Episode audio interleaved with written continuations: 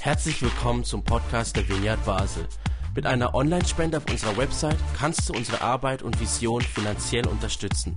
Vielen Dank fürs Mittagen und viel Spaß beim Zuhören. Ich habe wieder eine Predigt vorbereitet für heute und eine kleine Vorwarnung. Es kommen einige Bibelstellen vor. Ich kumpe so ein bisschen durch die ganze Bibel. Von dem her, ähm, äh, entspannt euch. Wir bekommen es wieder schriftlich, nachher am Wochenmail angehängt und dann ist es vielleicht gerade noch, äh, weiss, ja, kann ich euch auch empfehlen, vielleicht nochmal die eine oder die andere Stelle nachzuschlagen, weil ich jetzt so ein bisschen im Schnelldurchgang da äh, die Sachen nochmal antippe. Und jetzt äh, schalte ich um auf äh, Hochdeutsch und äh, lege los. Heute Abend darf ich zum dritten Mal in Folge zu euch sprechen und ich beende damit also sozusagen meine kleine Corona-Trilogie. Nächsten Sonntag ist dann wieder Michel dran.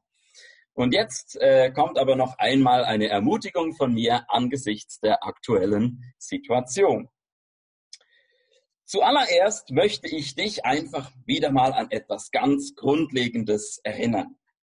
Gott liebt dich.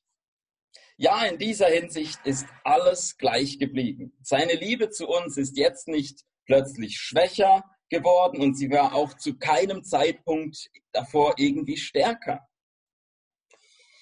Und dann möchte ich dir noch etwas sagen.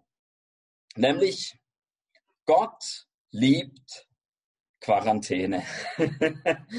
Das ist der Titel meiner heutigen Predigt. Und wer auch immer gerade tatsächlich in strenger Quarantäne ist, findet das jetzt wahrscheinlich weniger ermutigend. Ich meine es aber durchaus ernst, denn auf Wikipedia kann man Folgendes über die Wortherkunft von Quarantäne lesen. Zitat, eine um 1400 aufgekommene Reisesperre für seuchenverdächtige Ankömmlinge. Venedig verbot bereits 1374 die Hafeneinfahrt für pestverdächtige Schiffe, bezeichnete man in Italien als quaranta giorni, also 40 Tage. Die ursprüngliche Bedeutung von Quarantäne ist einfach ein Zeitabschnitt von 40 Tagen. Nicole hat vorhin darauf schon hingewiesen. Ungefähr heute haben wir ja alle diese Anzahl Tage erreicht. Egal wie ausgeprägt wir die vergangenen Wochen als Tage der Sperre oder als Tage der Verbote empfunden haben. Und warum komme ich jetzt darauf, dass Gott diesen Zeitabschnitt liebt? Nun, diesen Eindruck vermittelt jedenfalls die Bibel. Bevor ich euch jetzt mit zu einigen biblischen Personen mitnehme, möchte ich zuerst noch ein hilfreiches Bild vor eurem inneren Auge erzeugen. Ich kann nicht so gut malen, darum mache ich es mit Worten. Also, ihr solltet euch jetzt etwas vorstellen, was zurzeit verboten ist, nämlich eine Party. Musik läuft, es gibt reichlich Essen und Trinken, Leute stehen herum und unterhalten sich. Der Gastgeber freut sich über den gelungenen Abend und will, dass sich auch weiterhin alle wohlfühlen. Das ist natürlich nicht selbstverständlich. Partys können heftig ausarten. Missbrauch von Alkohol oder anderen Substanzen, sexuelle oder andere Übergriffe, es gibt auch harmloseres, zum Beispiel, dass man sich einfach immer mehr anschreien muss, weil die Gesamtlautstärke stetig zunimmt. Was aber kann ein Gastgeber gegen so eine negative Entwicklung tun? Stellen wir uns zwei Varianten vor. Variante 1.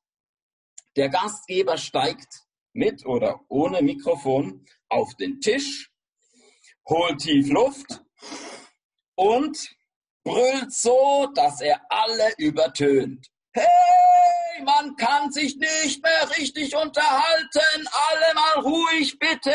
Können wir mit einem niedrigeren Lärmpegel weitermachen? Danke. Oder Variante 2. Der Gastgeber geht persönlich auf einige seiner besten Freunde zu und bittet sie um Mithilfe.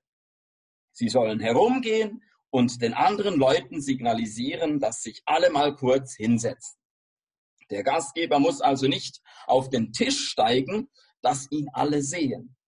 Und er muss auch nicht brüllen, dass ihn alle hören. Er sorgt einfach dafür, dass die Musik kurz unterbrochen wird. Seine Freunde machen oder Bing, Bing, Bing, Bing. Und auf einmal kann der Gastgeber ganz ruhig eine Ansage machen. Liebe Gäste, was für ein toller Abend. Da meldet sich ein Gast in weiterer Entfernung und sagt, kannst du bitte lauter sprechen? Hier hinten versteht man nichts. Doch der Gastgeber reagiert darauf einfach, indem er näher zu sich herwinkt. Und nachdem alle enger zusammengerückt sind, beginnt er nochmal. Liebe Gäste, was für ein toller Abend. Lasst mich euch kurz ein paar Hinweise geben, damit es auch weiter so toll bleibt. Soweit das Bild. Ich denke, wir sind uns alle einig, Variante 2 ist stilvoller. Und genauso ist es offenbar auch in der Bibel ein Ausdruck von Stil, wenn dort etwas 40 Tage dauert. Bereits am Anfang in der Urgeschichte begegnet uns Gott als ein Gastgeber, der die Voraussetzungen für eine tolle Gartenparty schafft. Adam und Eva sind die ersten Gäste und einerseits ist alles sehr gut. Andererseits gibt es aber auch negative Entwicklung. Und was macht Gott? Natürlich mangelt es ihm nicht an der Fähigkeit, sozusagen auf den Tisch zu klettern und alles niederzubrüllen. Zunächst sieht es wirklich danach aus, dass Gott die Variante 1 wählt. In der Geschichte von Noah wird nämlich erzählt, dass Gott die Party so gut wie aufgelöst hat. Durch Überflutung. Und man könnte zu Noah wohl sagen, ziemlich stillos, was dein Gott da gemacht hat. Ziemlich stillos, wie dein Gott da hart durchgegriffen hat. Aber Noah würde dem wahrscheinlich nicht zustimmen. Nein, das sehe ich nicht so krasse Flut mit vielen Opfern, ja, aber sie war doch klar auf 40 Tage begrenzt. Genesis 7, Verse 4, 12, 17. Und danach hat Gott mit mir und meiner Familie einen Bund geschlossen und versprochen, nie wieder so etwas zu machen, mit dem Regenbogen als Zeichen dafür. Also ich finde, mein Gott hat Stil. Jetzt kann Noah allein wahrscheinlich die wenigsten von uns überzeugen. Wenn die Bibel an dieser Stelle bereits wieder zu Ende wäre, blieben für mich dann doch nicht wenige Vorbehalte gegenüber diesem Gott. Lesen wir also weiter. Nach dem Bund mit Noah kommt der Bund mit dem Volk Israel.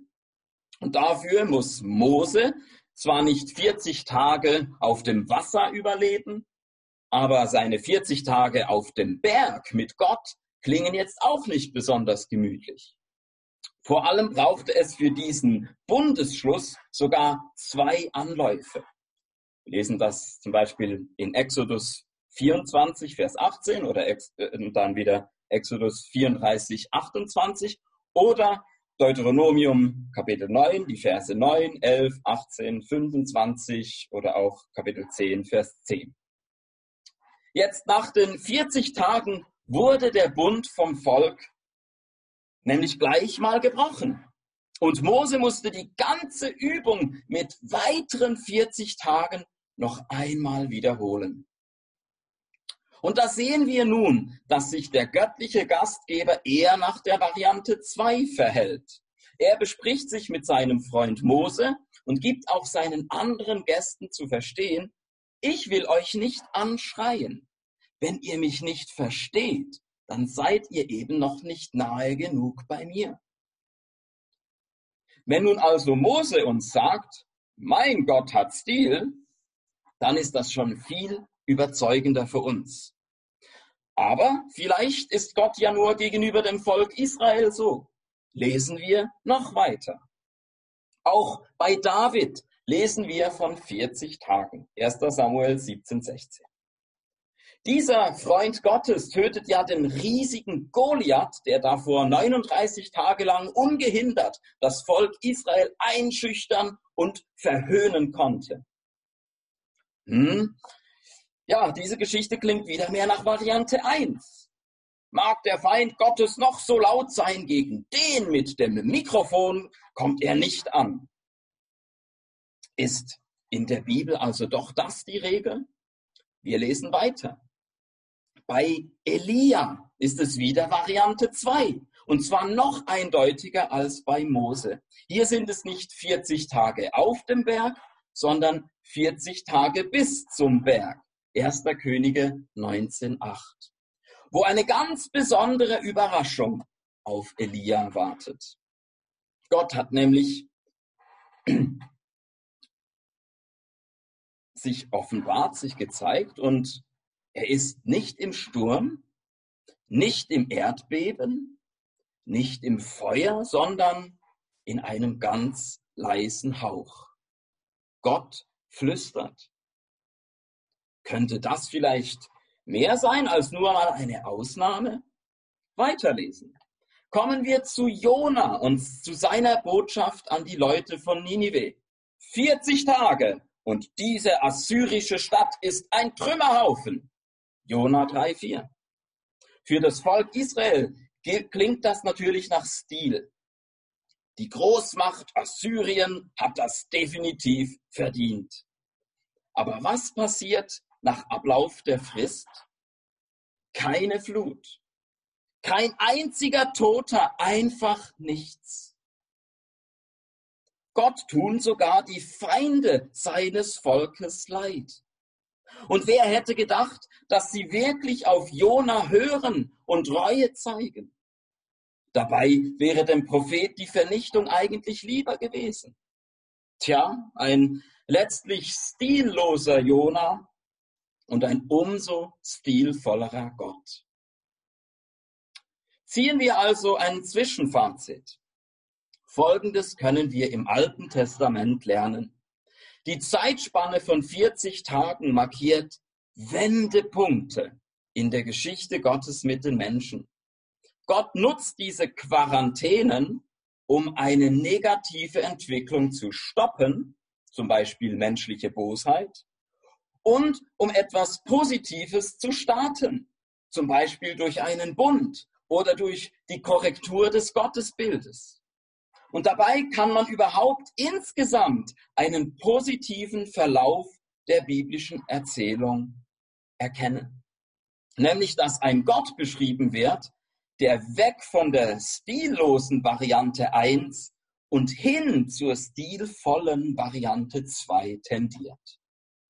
Bis jetzt hat ja der für uns wichtigste Mensch aus der Bibel noch gefehlt, nämlich Jesus. Bei ihm finden wir den Wendepunkt in der Geschichte schlechthin. Ihm verdanken wir den neuen Bund oder etwas lateinischer ausgedrückt, Testamentum Novum, das Neue Testament. Und nach Noah und Mose wird es uns nicht erstaunen, dass die Zeitspanne von 40 Tagen auch bei diesem Bund nicht fehlt. Wir finden die 40 Tage bei Jesus einerseits unmittelbar vor Beginn seines öffentlichen Dienstes und Wirkens. Und genauso lange fastet er nämlich in der Wüste. In der Wüste wird er auf die Probe gestellt. Wir lesen das in Lukas 4, Vers 1 oder auch Matthäus 4, Vers 2 oder Markus Kapitel 1, Vers 13. Und dann sind es auch 40 Tage, die der Auferstandene ganz am Ende vor seiner Himmelfahrt noch mit den Aposteln verbringt. Apostelgeschichte 1, Vers 3. Das Positive ist hier offensichtlich, aber stoppt Gott mit diesen Quarantänen auch negative Entwicklungen? Ja, und zwar möchte ich noch einmal das Zitat aus meiner Osterpredigt bringen, wo Jesus folgenden Punkt macht. Johannes 12, 31. Jetzt wird Gericht gehalten über diese Welt. Jetzt wird der Herrscher dieser Welt gestürzt. Genau das passiert auch, als Jesus in der Wüste fastet und auf die Probe gestellt wird. Und genau das passiert ebenfalls, als Jesus nach seiner Auferstehung noch einmal Zeit mit den Aposteln verbringt. Die Herrschaft des Todes und des Teufels wird mit all ihren Auswirkungen gestoppt. Das ist ja die frohe Botschaft. Die teuflischen und tödlichen Überlebensängste dieser Welt haben den Menschen zwar in ihre Gewalt bekommen, darum aber ist Gott selbst Mensch geworden, hat ihre Gewalt überwunden und so einen Weg in die Freiheit gebahnt. Die Ängste und Sorgen ums Überleben fragen, werde ich genug zu essen haben? Werde ich mir einen Platz unter den Mächtigen sichern? Aber Jesus hat durch sein 40-tägiges Fasten in der Wüste die Prüfung bestanden. Für nichts ist er bereit gewesen, seine Seele zu verkaufen.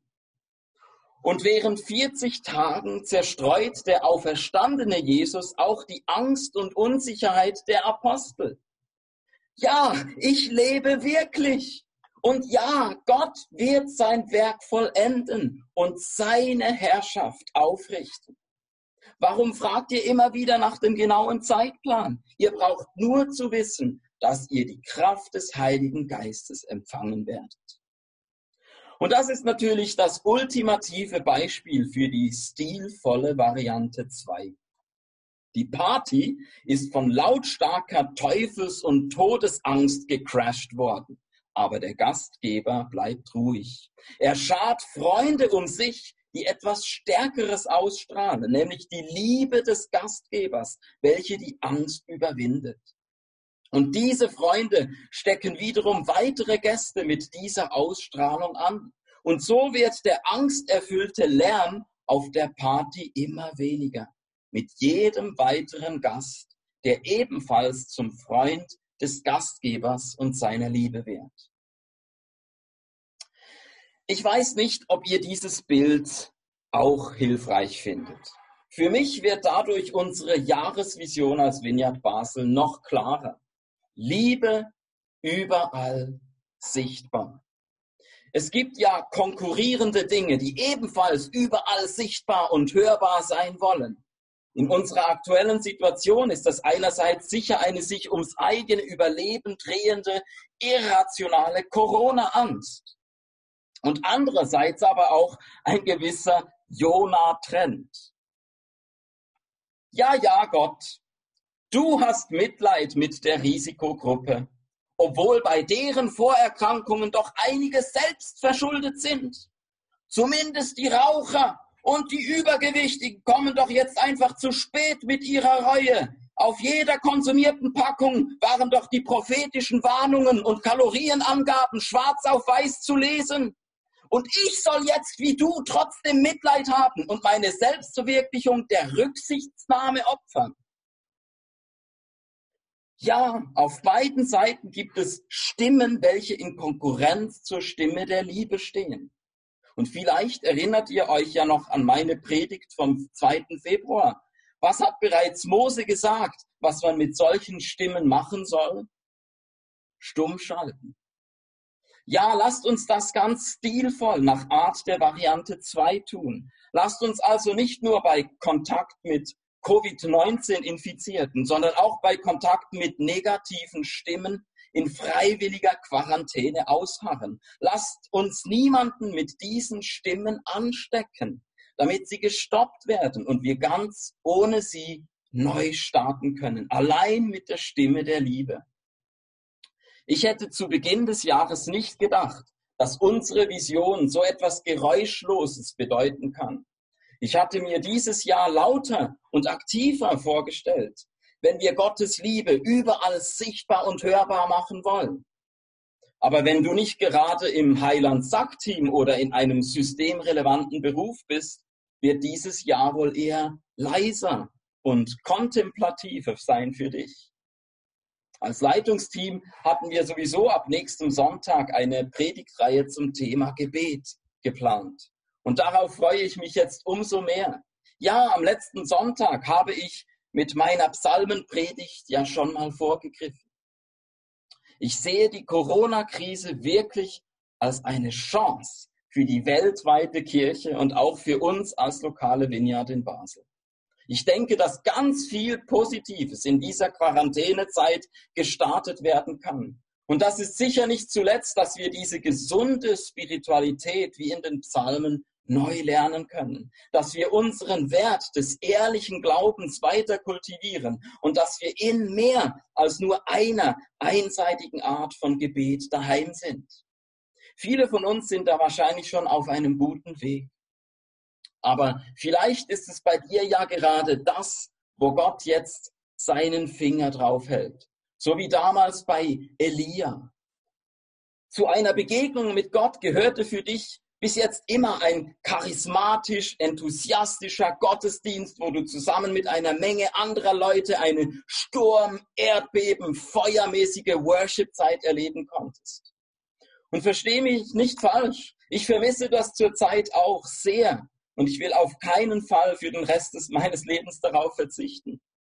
Aber jetzt möchte ich die Chance nutzen, meine Spiritualität zu verbreitern. Darum habe ich mit euch letzten Sonntag diese meditative Übung mit dem kurzen, wiederholten Ruhegebet gemacht. Vielleicht hält Gott seinen Finger bei dir, aber auch auf eine andere Sache. Vielleicht hat er dich gerade auf etwas Negatives aufmerksam gemacht, das er stoppen möchte. Wenn dich täglich dieser Goliath der Corona-Angst verhöhnt und du regelmäßig in eine Abwärtsspirale von allerlei Einschüchterung und Verunsicherung gerätst, dann bete mit jemandem zusammen. Und wenn es nur übers Telefon ist, lass den Jesus im Glaubensbruder oder in der Glaubensschwester dein David sein, der dich aus der Gewalt der Sorgen befreit. Oder wenn du den heimlichen Jona in dir entdeckt hast und du es übertrieben findest, diese ganze Rücksichtnahme, dass all die Raucherlungen und Fettleiber um jeden Preis von der Virenflut bewahrt werden sollen, dann kehre jetzt von diesem Trend um. Lass dich vom Heiligen Geist erfüllen und von göttlichem Mitleid, das sogar durch Selbstverschuldetes kein bisschen eingeschränkt wird. Egal, wo Gott den Finger bei dir draufhält, Bewege es doch jetzt in deinem Herzen. Und ich möchte jetzt beten. Das mache ich auf Schweizerdeutsch. Jesus, tu du jetzt die Finger auf die Stelle von der Predigt, auf die biblische Person, auf den Gedanken, was auch immer, halte bei jedem individuell persönlich. Du weißt, was aus dieser Botschaft das ist, wo jeder Einzelne jetzt einfach sollte hören, wo dies direkte Reden ist in, in die Stube hinein zu, zu, zu dieser Person. Ob es das Positive ist, die Chance können, Spiritualität zu verbreiten, ob es negative Gedanken sind, was auch immer. Bitte, Jesus, dass du jetzt kommst. Und wie die Erfahrung da ist von, wow, Jesus ist gegenwärtig. Jesus, du bist jetzt da in dieser Stube und du, du bist der Befreier. Und ich bitte, dass aus aller Enge, wo wir uns vielleicht drinnen befinden, weil uns die Quarantänezeit so vorkommt, bitte, dass du anfängst mit einer inneren Freiheit, die du uns schenkst, wo wir unabhängiger werden von dieser Situation und lernen, einfach wie die Psalmen in aller äh, Ehrlichkeit vor dir zu kommen und zu beten, egal ob wir alleine sind oder mit Leuten zusammen. Und bitte wirklich besonders auch, wenn da die negativen Gedanken, die ich angesprochen habe, irgendwie da sind, dass du da die Wurzeln davon ausreißt und deine göttlichen, guten Gedanken als Ersatz dafür einpflanzt. Und dass wir merken, wie du uns führst. Danke für die bisherigen 40 Tage, wo du uns immer wieder die als Versorger gezeigt hast. Und danke, dass wir auch damit dürfen rechnen. Die nächsten 40 Tage und egal wie lange es noch geht. Danke, dass du treu bist und einen Bund mit uns geschlossen hast. Nicht nur einen Bund mit dem Mose und den Leuten äh, von der damaligen Zeit, sondern einen neuen Bund, der für uns alle geöffnet ist und ein Weg da ist für uns, können mit dir in die Freiheit zu gehen, jeden Tag mehr. Amen.